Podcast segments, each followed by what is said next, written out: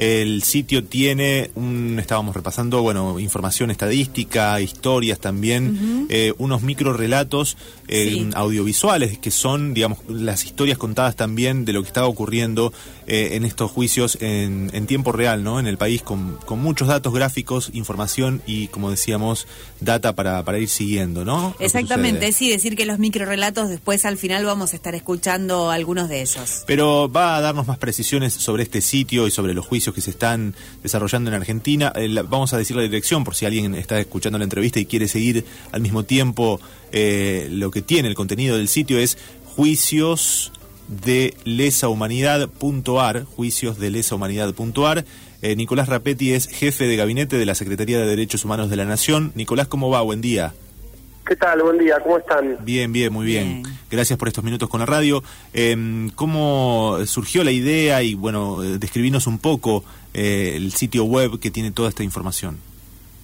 Bueno, en realidad nosotros eh, sentimos la necesidad de contribuir un poco a la visualización, a, poner en conocimiento todo lo que se está haciendo todavía en materia de juicios de lesa humanidad. Eh, bueno, como ustedes saben, el proceso argentino es eh, único en el mundo, vienen de todos lados para para, para estudiarlo, de, de Alemania, de bueno, muchos países del mundo, porque bueno es un es un es un proceso que tiene una dimensión infernal y que y que todavía no no acaba. Entonces nosotros queríamos eh, más allá de que hay un montón de sectores de la sociedad civil eh, las querellas eh, los familiares los organismos de derechos humanos que hacen un trabajo cotidiano para dar difusión a los a los juicios de lesa humanidad pensábamos que, que la secretaría también tenía que hacer su aporte en ese sentido. Eh, hasta ahora el Estado, mm, eh, a través del Ministerio Público Fiscal, eh, reunía toda una serie de datos vinculados con los juicios, pero más, más datos duros, si se quiere. Entonces nosotros quisimos también contribuir y poner en, en línea nuestra mirada, digamos, sobre lo que se está haciendo. Esto también para poder aprovechar toda la cantidad de información que se reúne en la Secretaría de Derechos Humanos.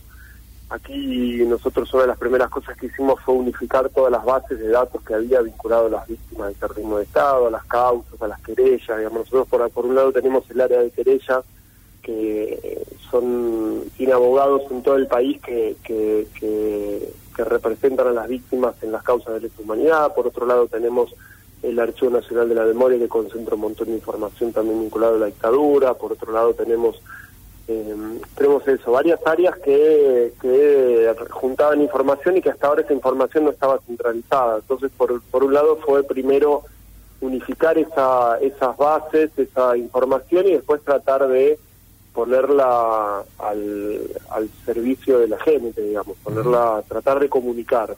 Entonces eso fue lo, lo que hicimos. Y, la comunicación a veces también eh, es, importante simplificarla, imagino, porque muchas de estas causas se denominan mega causas por la complejidad, por la cantidad de información, por la cantidad de testimonios. me imagino que eso también poder traducirlo en una página y, poder tener toda esa información es de utilidad para poder acercarlo a la mayor cantidad de gente posible, ¿no? Sí, es una temática que, bueno, tiene, reviste cierta complejidad tratar de, ¿no es cierto?, tratar de, generar interés en la gente que no está, que no, que no, que no está tan, tan cercana al tema, porque bueno, son, son hechos muy duros, cruentos, digamos, es una etapa de nuestra historia eh, bastante oscura, entonces había cierta dificultad también a la hora de de comunicar estas cosas, pero me parece que eh, la herramienta que vos mencionabas antes cuando, cuando introducías el, portal, que son los microrelatos, parece que es una, es una herramienta, ¿qué pasa? Ahí nosotros lo que nos dimos cuenta es que eso, teníamos el, la, el potencial que implica tener abogados en todas las causas en las que la Secretaría es querellante, y entonces teníamos gente que estaba presente en las audiencias todos los días, y, escuchaba todo lo que ahí se decía y nosotros nos parecía que eso teníamos que, también ayudar a difundirlo. Entonces armamos eh, una de las cosas eh, que, características de cómo se pensó este portal es que está integrado, está, eh, estaban los trabajadores que se pusieron a trabajar con esto, son eh, de, pertenecen a distintas áreas de la Secretaría. Entonces, es un, equipo multidisciplinario que incluye poetas, que incluye diseñadores, que incluye, ilustradores, eh, abogados, em, que además de sus tareas cotidianas en, cada uno en su área, se vincularon con este, entre sí para hacer este portal. Entonces, eso lo que nos parece que le dio es una sensibilidad especial a la hora de transmitir esta, esta información. Entonces no es solamente datos duros, más allá de que los hay, entonces nosotros en el portal encontramos bueno todas las audiencias que hay en curso en este momento, divididas por eh, provincia, ahí tenemos la posibilidad de eh, ver eh, las audiencias que se transmiten en vivo, después tenemos algunos datos,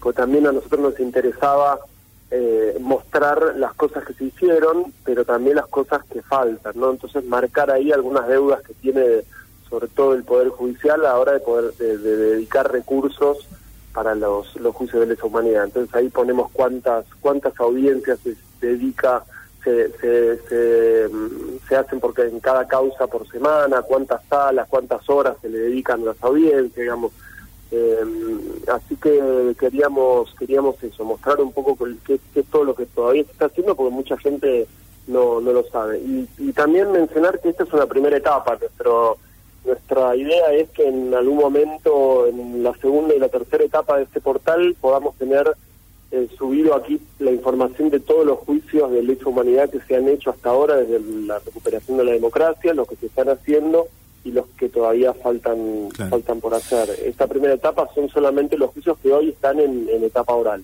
eh, Nicolás, hay también allí en la página una, un monitor de velocidad que bueno indica el avance de las causas, incluso algunas desde iniciadas en 2012 con las etapas de requerimiento, de elevación a juicio, de debate oral. Em, claro, esa, esa es otra de las cosas que, que decía recién que nos interesa marcar, digamos, muchas veces así como el proceso de justicia y de juzgamiento a los, a los represores eh, es único en el mundo, también nos interesa mencionar que hay grandes deudas. Entonces, el, y una de ellas es la demora. Digamos, nosotros todavía hoy tenemos gente que eh, ha sido víctima de, delitos de, de lesa humanidad y que no ha podido aún juzgar a los responsables. Entonces hay mucha gente que todavía está esperando la, la, sentencia del, de su juicio. Entonces ahí queríamos marcar también eso, digamos, cuánto se, cuánto se demoran en promedio o cada una de las causas que está abierta, cuánto demora en llegar al debate oral.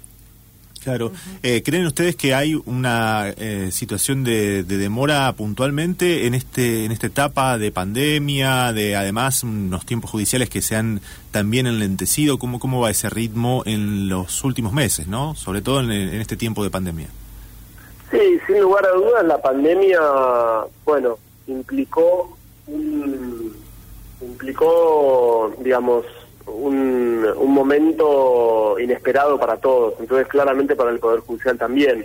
Sí, las audiencias rápidamente logramos, eh, gracias a eso, al, compromiso y a la presión que ejercieron cada uno de los, de los colectivos que están vinculados con los juicios de, de lesa humanidad, del Estado por otro lado, logramos que, muchas de ellas se activaran rápidamente a través de, de, Internet, digamos, con, con audiencias eso que se transmiten eh, por, por internet, así que sí, los, los tiempos eh, se redujeron, eh, pero bueno, igual yo hacía mención, nosotros queremos hacer hincapié a la demora histórica, ¿no? Más allá de lo que sucedió en este año y medio de pandemia, nosotros acá queremos destacar la, la demora histórica que, que tienen estos juicios, porque digamos los, los, las víctimas están muriendo y, y estamos juzgando hechos que se cometieron hace 40 años. Entonces, eh, claramente hay, un, hay, una, hay una demora histórica que tiene que ver con bueno todas los, las etapas que vivió nuestro país en cuanto a eh, los momentos en los que las leyes de impunidad interrumpieron el proceso de juzgamiento, después los cuatro años del macrismo en los cuales el Estado dejó de impulsar y de motorizar los juicios de lesa humanidad, digamos, tiene que, que ver con un poco con los vaivienes de nuestra democracia, ¿no? Nicolás, ¿qué tal? Buenos días. Quería preguntarte porque también en el sitio aparece un, ahí los nuevos temas, ¿no? Aparecen que y hacen referencia a las otras cosas que también se están juzgando, además de la responsabilidad de las Fuerzas Armadas y de seguridad por, por los secuestros, las desapariciones, bueno, también responsabilidades sobre otras cuestiones. Queríamos que nos cuentes un poco de eso. Sí, en, en, estos últimos años fueron apareciendo, bueno, últimos años ya que son que son casi 10, ¿no? Pero diría, en los últimos años fueron apareciendo nuevas temáticas que las primeras causas fueron eh, quedaban invisibilizadas, ¿no? Entonces, por ejemplo, em, eh, nosotros, sobre todo en los últimos en los últimos años de la de la presidencia de Cristina, hubo, se puso sobre el se dio mucha visibilidad a lo que tenía que ver con los con las causas vinculadas a los delitos por motivación económica. Entonces ahí el Estado empezó a traccionar también eh, lo que tenía que ver con juzgar a los responsables, a los que se habían enriquecido, que, son los eh, es el sector que que, que, más cuesta llevar al, al banquillo los acusados y eh, bueno, ustedes se, acordarán que se creó una, una bicameral en el Congreso para, para investigar estos delitos, cosa que después el macrismo obviamente congeló inmediatamente y no, no avanzó, pero bueno, sí se, se empezaron a, a, se empezó a poner, luz sobre todo una serie de delitos que no eran los que se juzgaban en, las primeras causas. Entonces, eh, nosotros ahí quisimos también mostrar esto, ¿no? Tenemos eh, causas vinculadas con delitos por motivación económica, causas vinculadas con delitos sexuales, que también son, son delitos que en los que, en las primeras causas quedaban quedaban invisibilizados y ahora están hay cada vez más eh, testimonios que, de, personas que se animan a contar que, que además de ser torturadas fueron vejadas sexualmente también. Después tenemos eh, las causas vinculadas con, con el personal civil de inteligencia, que es también un sector que por sus características fue más difícil de, de, investigar porque bueno es, eh, no no no no no revestían Dios revestían de cierta de más oscuridad que, que, los demás así que eh, sí sí nos interesaba también marcar eso Bien, bueno, y los microrelatos de los que estabas haciendo referencia hace un ratito, con historias, testimonios, escenas de los juicios que eh, son de alguna manera reconstruidos con la participación de guionistas, también actores, para reconstruir alguna de esas historias eh, que se cuentan, ¿no? Y que se, eh, de las cuales se brindan testimonios eh, en distintos juicios que se llevan adelante en todo el país. Son varias producciones que han hecho, que han subido y también, digamos, un, recomendado para hacer clic allí porque es un, digamos, un contenido muy interesante, ¿no? Para, para poder acercarlo a, mucha población. Sí, incluso pensábamos en esto de si lo habían pensado desde lo pedagógico también, como para trabajar en escuelas, a estos micro relatos. Sí, sí, esa fue, como les decía antes, la idea fue esa, fue poder utilizar un lenguaje que fuera más eh, ameno para, para poder transmitir todo lo que lo que está sucediendo en, en las en, las audiencias, digamos, que son son es una es, es un ambiente hostil de partida porque bueno se escuchan relatos que son terribles eh, digo, no, son no son lugares esos que llamen mucho al, al que inviten a la gente a querer eh, estar ahí escuchando, ¿no? Entonces sí, quisimos encontrar la manera de poder eh, poder trabajar con ciertos sectores de la población que no son tan no están tan vinculados con, con la temática, así que ahí sí fue fundamental la participación de gente eso, pero como le decía antes, la, la Secretaría tiene la suerte de, de tener trabajadores y trabajadoras muy comprometidos con, con la temática y con de, diversas disciplinas. Entonces, eh, esto permitió que, mm, que eso pudieran participar en, los, en, los, en el armado de estos microrelatos eh, ilustradores, guionistas de cine, actores, poetas, eh, y el resultado me parece que, que, es muy muy interesante, ¿no? Muy interesante porque sí, como vos decías, te permite te permite después con eso hacer trabajos con, población que no es la, la que tal vez la más la que más acostumbrada está a vincularse con esta temática. Bueno, nos vamos a quedar escuchando eh, algunos aquí. Te agradecemos, Nicolás, estos minutos con la radio de la universidad y bueno, veremos cómo evolucionan estos juicios, también cuál es la información y las novedades que va teniendo la página eh, en las próximas semanas. Gracias, ¿eh? No, les agradezco mucho a ustedes y también eso, agradecerles porque es fundamental el trabajo que hacen las radios, bueno, las radios universitarias, Radio Nacional, la agencia TELAM, que también en todos estos años han, hecho un aporte fundamental para, para, difundir lo que se estaba haciendo en los juicios de lesa humanidad. Así que muchas gracias a ustedes. Estamos en contacto, un saludo. Un abrazo. Hablábamos con Nicolás Rapetti, que es el jefe de gabinete de la Secretaría de Derechos Humanos de Nación, con eh, la presentación de esta página que es, reiteramos, juicios de lesahumanidad.ar así directamente puntuar, eh, con bueno microrelatos, también datos, historias, eh, para seguir eh, de cerca todo lo que va ocurriendo en tiempo real con los juicios de lesa humanidad en el país. Eh, elegimos dos microrelatos como para escuchar. Uno es Les Santucho, 8 de diciembre de 1975. María Ofelia tiene 15 años. Un hombre patea la puerta a los gritos. Otros entran por la ventana. Sus, primos jugaban afuera. La hermana dormía. Estos son todos los santuchos. Escucha de pronto. Y después vamos a escuchar otro que está un poco más em, cercano aquí en cuanto a, la cuestión eh, territorial que ahora se me justamente se me, se me perdió, pero eh, es eh, sí es el que habla de Villa Paranacito y es el testimonio justamente de una persona de eh, Mostixac, carga maderas en un barco a orillas del desaguadero en Entre Ríos. Un vecino se acerca, le dice que hay dos cuerpos flotando y bueno, justamente causa vuelos Entre Ríos es el episodio 1, Paranacito 45 años después. En este orden los vamos a escuchar.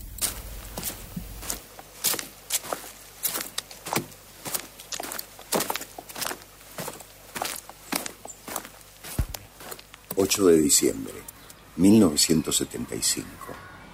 María Ofelia Santucho tiene 15 años, vive en Morón. En casa está su madre Ofelia, sus hermanas María Susana de 14, María Silvia de 13 y María Emilia de 10. Están sus primas Ana Cristina de 14, Marcela Eva de 13 y Gabriela Inés de 11, hijas de Mario Roberto Santucho y de Ana María Villarreal. Están Esteban Abdón, de cuatro años, y Mario Antonio, de nueve meses, hijo de Mario Roberto y Liliana Delfino. El allanamiento fue como en las películas, lo único que veo es un hombre con una ametralladora entrando a la casa, a los gritos, pateando la puerta, pateando todo y después muchos tipos más entrando por las ventanas, a los gritos con armas, todas armas largas. Yo estoy parada tres metros de la puerta de entrada de la casa. El tipo pone el arma arriba del televisor, me dice que no me mueva, el arma está 30 o 40 centímetros de mi pecho. Yo pensaba en mi hermana y en mis primas y en Esteban que estaban afuera jugando con sus amiguitos. Me angustiaba dónde estaban, qué habían hecho con los chicos, en mi mamá que estaba a 3 metros de mí, en mi hermana que estaba en el baño, en mi otra hermana que dormía, en el bebé que dormía en una de las habitaciones, un bebé de 8 meses, todas éramos chicas, por supuesto que esa noche del 8 de diciembre del 75, lo que ellos perseguían, dado que ya mi viejo había sido asesinado en Tucumán,